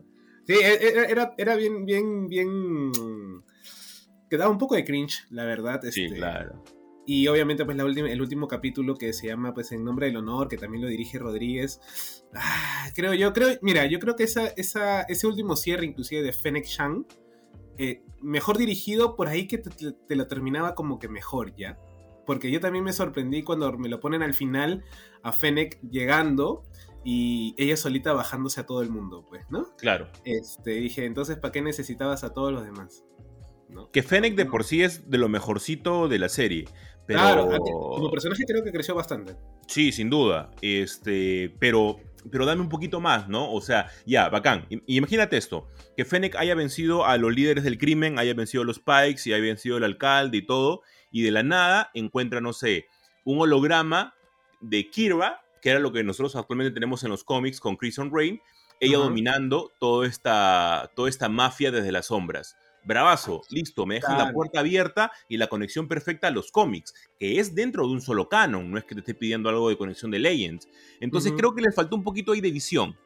Sí, sí, definitivamente creo que, que Filoni dejando, porque el, el que escribió esto ha sido Fabreu, ¿no? Entonces, este, creo que le, le quedó un poquito corto también este, siete capítulos, por ahí que si hacían un par más u ocho, eh, por ahí que quizás tenían más este, tiempo para, para contarnos cosas, ¿no? Obviamente, pues, la serie no es gran- mala, pero No, no, es mala. O sea, creo que tiene sus momentos. Si sabes que lo que te va a contar no es una serie de puros lightsabers o de puros este, rayos láser, ¿no? Es más, tener a Pelimoto de nuevo con sus droides, eh, ver a este droide que tiene este, el de Fallen Order. ¿cómo Tal se que llama este? No, pero el, el- el robot, su, su droide, ¿cómo se llamaba? DD. Ah, ¿no? D1, eh, D1, creo. Creo que sí. Este, o sea, pero ver ese modelo, eh, después obviamente pues volver a ver a Luke, el entrenamiento con Baby BD1, Yoda, ajá, Grogu, BD1. BD-1, ¿no? Este, volver a ver a, a, a- a Grogu, total, ah, ah, pucha, en el último capítulo fue súper anticlimático ver la X-Wing llegando con Grogu. Sí, claro. O sea, yo esperaba esa decisión que, que le manda aparte también me- medio pendex look para, para hacerlo decidir tan, tan chiquito a Grogu. Maldito este- enano traidor. Te hubieras quedado con los Jedi. Ah, nada, tenía que irse, tenía que irse, era, era lo lógico. Porque después, ¿cómo lo metes? El, el- el enano tiene que vivir 900 años. ¿cómo lo vas a meter en, en la historia de los Jedi del- de las secuelas? Enano O sea, traidor, te dio todo, te dio todo, te, ap- Ah, eh, él, él- él es el próximo Jedi mandaloriano, ¿vas a ver? Él, él va te a poder enseñó a saltar, tú con la junta recorrías un kilómetro en cinco días. te enseñó a saltar, pues. Pero la verdad que, o sea, fue chévere, pero anticlimático, pues que de la nada llegue el ex-wing y te diga, ah, ya, mira, eligió Grogu y eligió a papá, ¿no? A papá Mando, ¿no? Claro, como- hasta el encuentro, ¿no? El encuentro pudo ser un poquito más feeling. Ahí lo que me dio mucha risa es que es Artu quien viene a dejar a Grogu, ¿no? Es como que Luke dijo, oye, ¿sabes qué? Pídele un Uber y que se vaya, ¿ya? Pídele- su carro, llévatelo, ya, no, Claro. no quiero.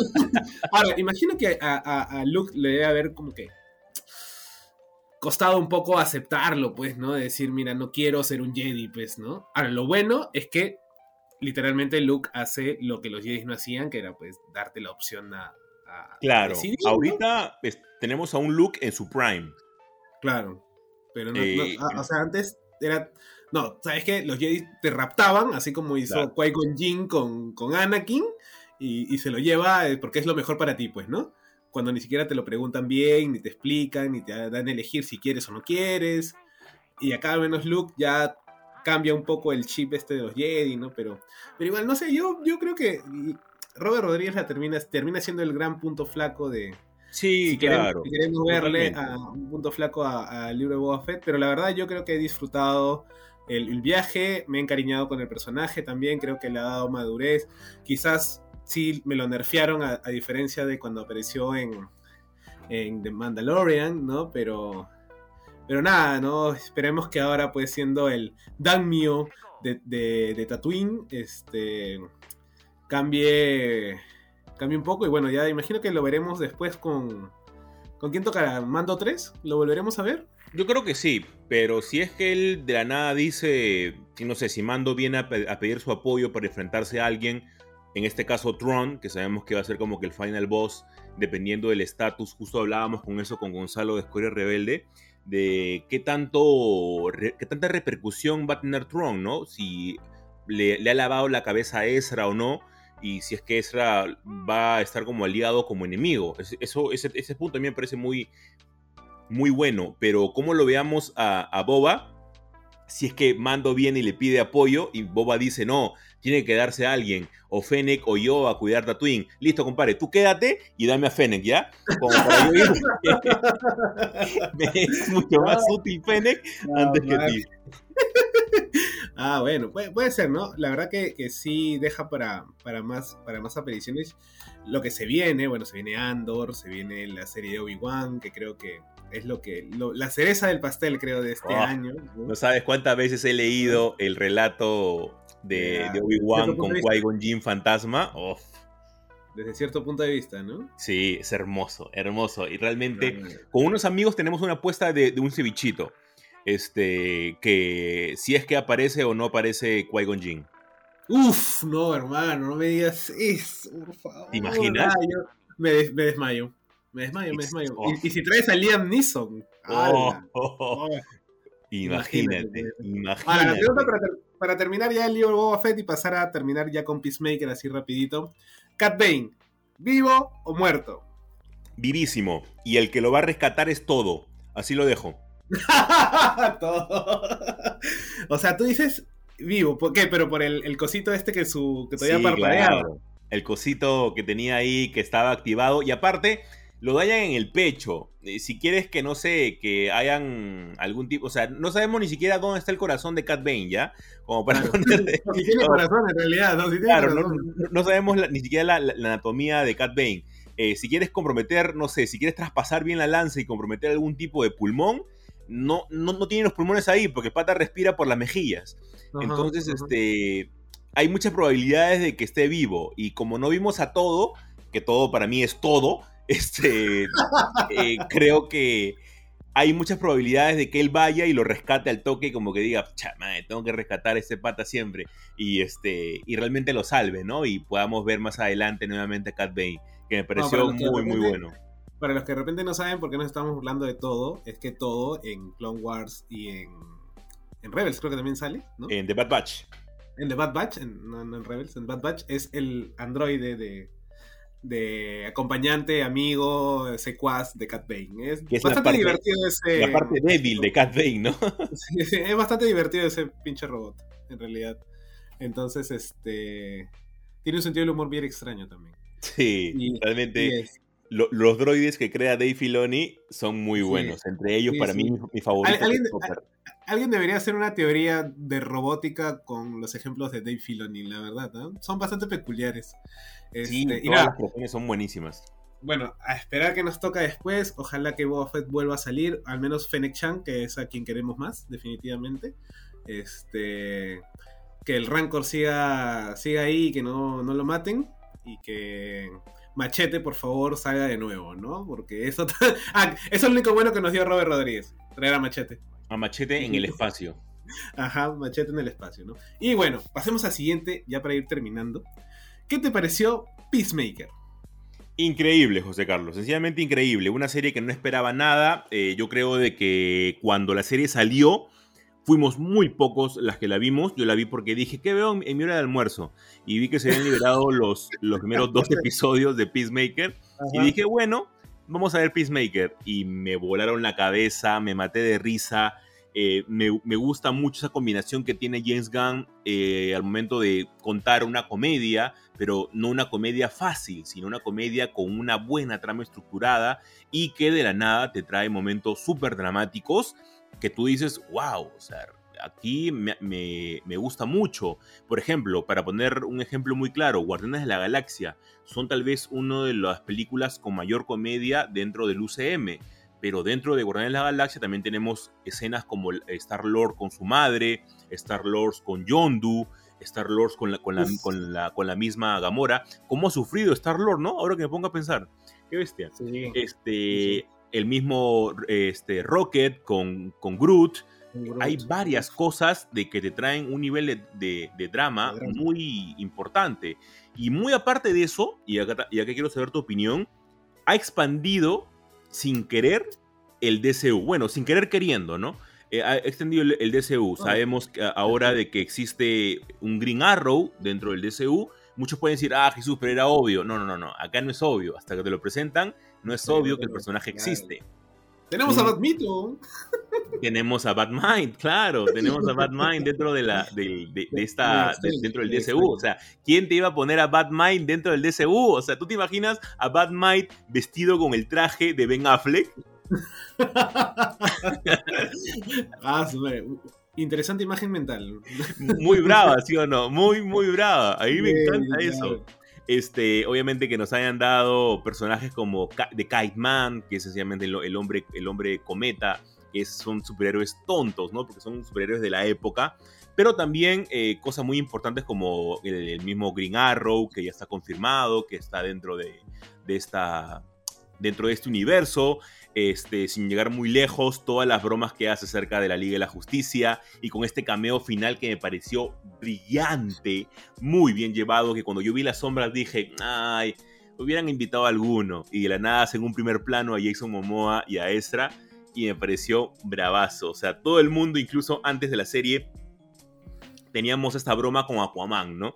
Y que le hayan llevado a un nivel mucho, mucho mayor, me encanta. La Que serie lo hagan canon, que lo hagan canon. Ya que lo canon. hagan canon, que lo- no, imagínate qué horrible. Ya es canon. Si, si en Aquaman, si en Aquaman 2 no me hacen esa broma, por favor, me devuelven mi dinero. Por favor, Mera, Mera, sea como sea, tiene que traerlo a, a colación o algo por el estilo. Me encantaría. Y te das cuenta de que James Gunn hace todo esto porque se da cuenta que está trabajando con un universo. O sea, es cien de, cientos, iba a decir. Son decenas y bueno, hasta cientos de, de historia en los cómics que tú tienes ahí para poder explotarlo. Explótalo. No tienes limitaciones. Únicamente conversa con algunas personas para ver el punto de tus límites. Como es el caso, por ejemplo, de por qué eliminaron a Batman y a Cyborg de la escena del cameo final. Porque estaban ahí. A Cyborg, Sí, obviamente, lo ponen por computadora totalmente porque No, nada más es una culpa de Amada. Sí, claro. Es, es únicamente una, una partecita de, de- su cara que se ve, así que a él sí no necesita como que un stunt. a diferencia de Batman, Superman o Wonder Woman o Flash o Aquaman, ¿no? Pero sabemos de que el, el, stunt de Ben Affleck estuvo ahí en, las grabaciones, pero lo quitaron por un motivo que sabe James Gunn y que sabe Warner.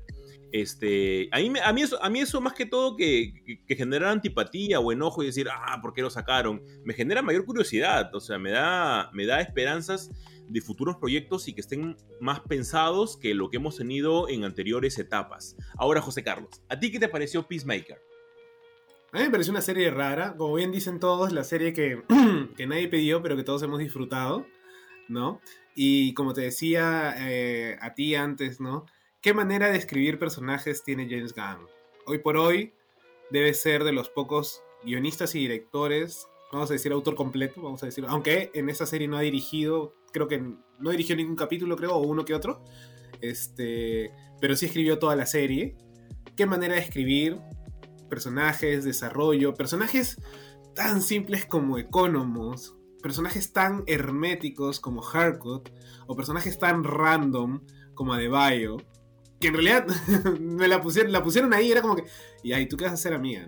O sea, no había como una especie de norte en, ella y en el medio de la serie te explican así súper rápido, más o menos te das cuenta que es la hija de Amanda Waller, que está ahí como que una especie de, encubierta, haciendo doble espía, vamos a decirlo de esta forma. Entonces ya lleva un, trasfondo de, persona, inclusive Mern, ¿no? Cuando te das cuenta pues que, el man era este, una butterfly también, ¿no? Este, maneja, manejo de cliffhangers eh, y narratividad a otro nivel. O sea, quien no lo haya notado es porque no ha visto bien la serie, ¿no? Porque, o sea, son puntos a destacar, puntos a aprender y puntos a comparar. Por más que las comparaciones son un poco odiosas, este, no, hay, que, hay que ver los estilos de narración que tiene eh, el DCU y te vas a dar cuenta pues que James Gunn tiene uno de los mejores estilos narrativos y lo hemos visto también pues en Guardianes de la Galaxia. Es más, como bien dijiste, ¿no? Te das cuenta ahora que James Gunn lo que te está haciendo es un drama con superhéroes. O sea, que en medio tiene la comedia, sí, ¿no? Pero también las partes dramáticas son bastante fuertes. O sea, la historia de, de Chris Peacemaker, ¿no? Aparte, paréntesis, qué gran actor John Cena. O sea, me, sorprendió, me sorprendió. O sea, en The Suicide Squad no lo aprecio tanto como en la serie. Es que creo que había mucha gente. O sea, había muchos. Entonces, como que. Y aparte de Idris Elba, pues. Estás al costado de Idris Elba, no vas a poder brillar. Tienes a Rick Flag también por ahí, Quinn. Y tienes a este, Sharp, ¿no? Este que también. Entonces, no hay un, un momento de brillar así por todos los cielos eh, salvo al final, pues cuando se me echa con Rick Flag, ¿no? Pero, pero este, y ahora que le das tranquilamente su serie y la libertad hasta cierto punto de, ser, no sé, no sé en qué momento estaba viendo a John Cena o en qué momento estaba viendo a Chris Peacemaker, como que se fusionaban un poco ahí las, las personalidades para los que hemos visto este, la parte de John Cena en la lucha libre, ¿no? Entonces, ahí como que dije, man, ya, este man literalmente ha dado un salto, gran salto cualitativo en la actuación y, es más, la escena donde se emborracha, donde este, empieza a contar también sus dramas o el mismo trauma con el padre de ser un, ¿cómo le dicen? Un fascista, un neonazi, ¿no? Este, como es el ser el White Dragon. Es, wow, si uno odiaba en Suicide Squad a Peacemaker por ser un maldito facho, acá hasta cierto punto empatizas con él y odias al viejo, ¿no? Algo así. Claro. Entonces, este. Ah, yo la verdad que. Aparte si te das cuenta, mira, si te das cuenta, tenemos un paralelismo junto con lo que hablábamos en el libro de Boba Fett. Aquí no hay un villano final. No tenemos un final boss. Sí, porque, o sea, las Butterfly no es que sean un villano, es simplemente un. Es como. Una amenaza claro, una amenaza de invasión alienígena y ya. Es una misión, una misión más. Claro. ¿No? Y White Dragon no es necesariamente un final boss, es como que es un stopper. claro, es un stopper, ¿no? Es un, jefe de media tabla o de medio camino. Pero nada más. Porque al final de cuentas creo que la, serie tampoco la necesitaba, ¿no? Pero fue mejor llevada. Fue mejor llevada, pues, que en el libro Boba Fett, ¿no? Este, mejor actividad narrativa. No, no, no estamos, como digo, estamos comparando y quizás sean un poco diosas y hasta cierto punto eh, desproporcionadas, pero en un poco de paralelismos, o sea, Peacemaker termina eh, generando mejor, mejor empatía, mejor este cariño a los personajes, vigilante, o sea, ¿quién no se encariñó con ese man? O sea, varios, varios, este, varios, de, varios deseitas este, engañados, cuando yo mencioné en mi video que si le pasaba algo vigilante, este, nos importaba mucho más que la muerte de Superman, saltaron, ¿ah? Fue una, pero fue, fue una línea bien bien provocativa la tuya. Ay, por favor, José, nada que ver. No, o sea, personalmente nos importó más. No, definitivamente concuerdo contigo, pero o sea, para, para el, público que tú tienes y demás, o sea, yo creo que yo, creo que ahí, hubo unas ganas de que el Jesús hater salió, pues, ¿sí o no? un poquito, un poquito.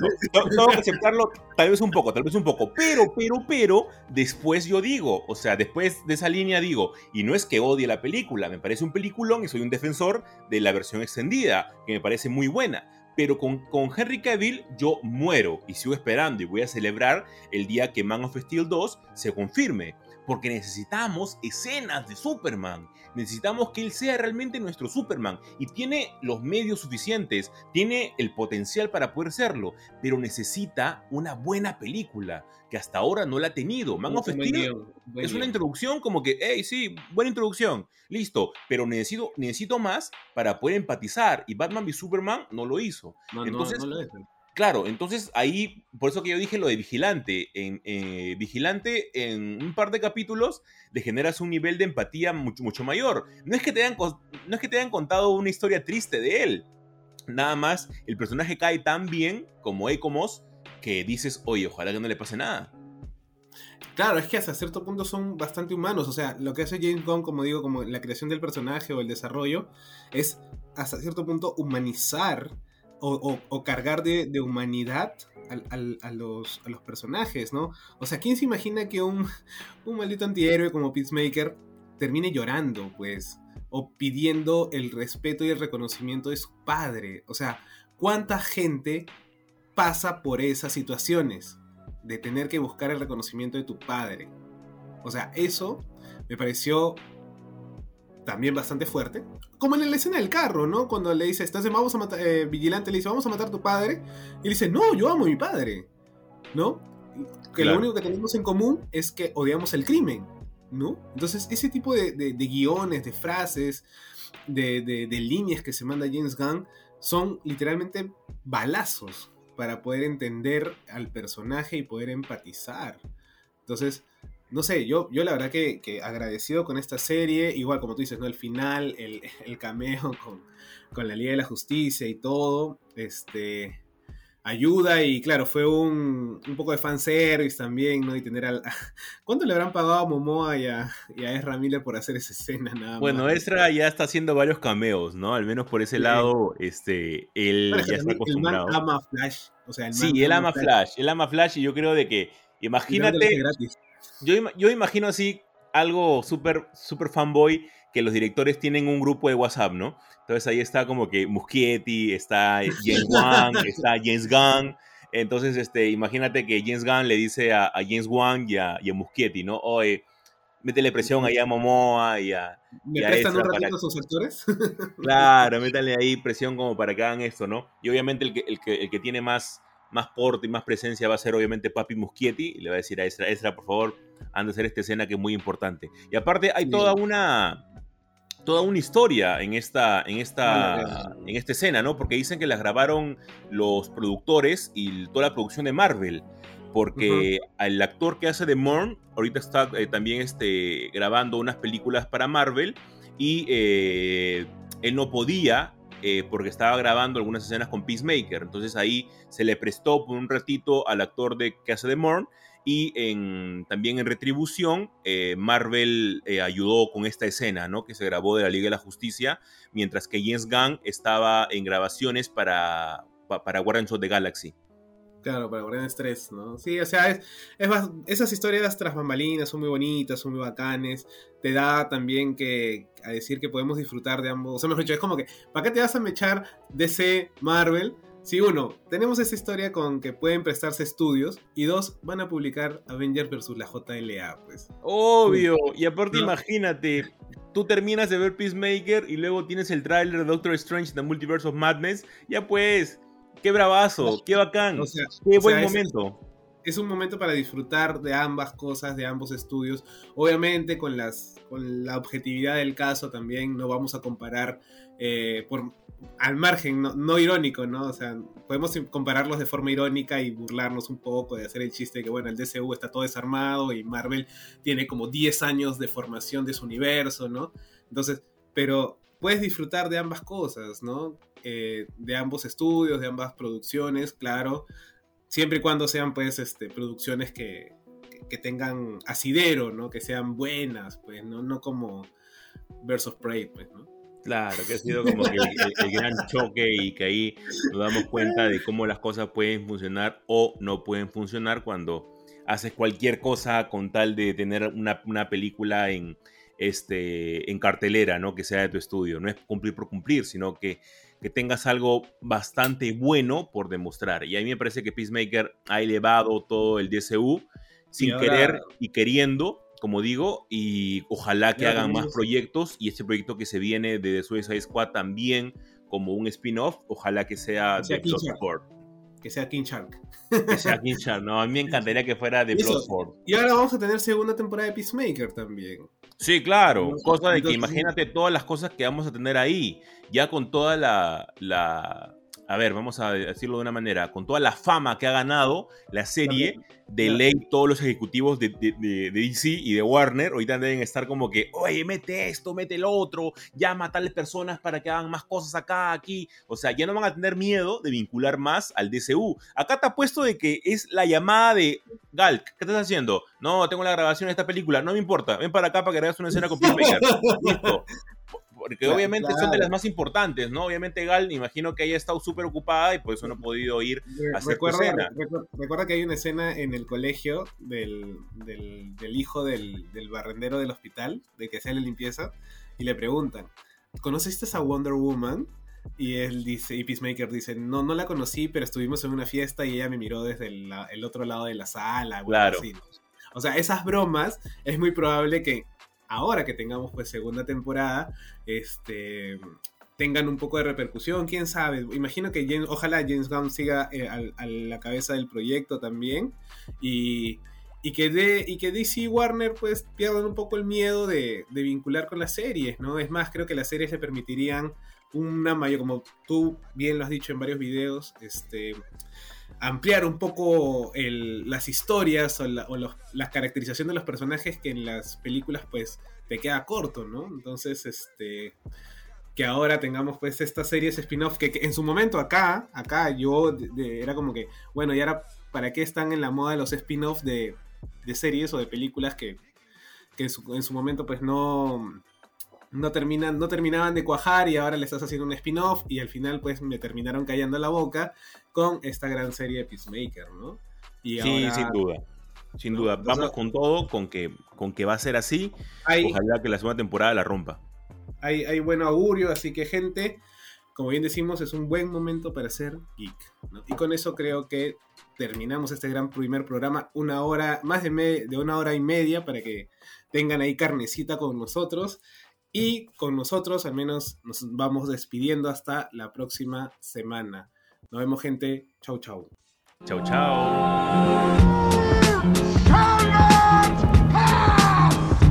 Es que sabemos que no hay King malo. I don't want to kill you. Yo aún espero la vuelta de Something. This is the way. I have spoken. Lo mejor del mundo geek en un solo lugar. He's alive! The doc's alive! Y es porque aquí nosotros nos tomamos las cosas bien en serio.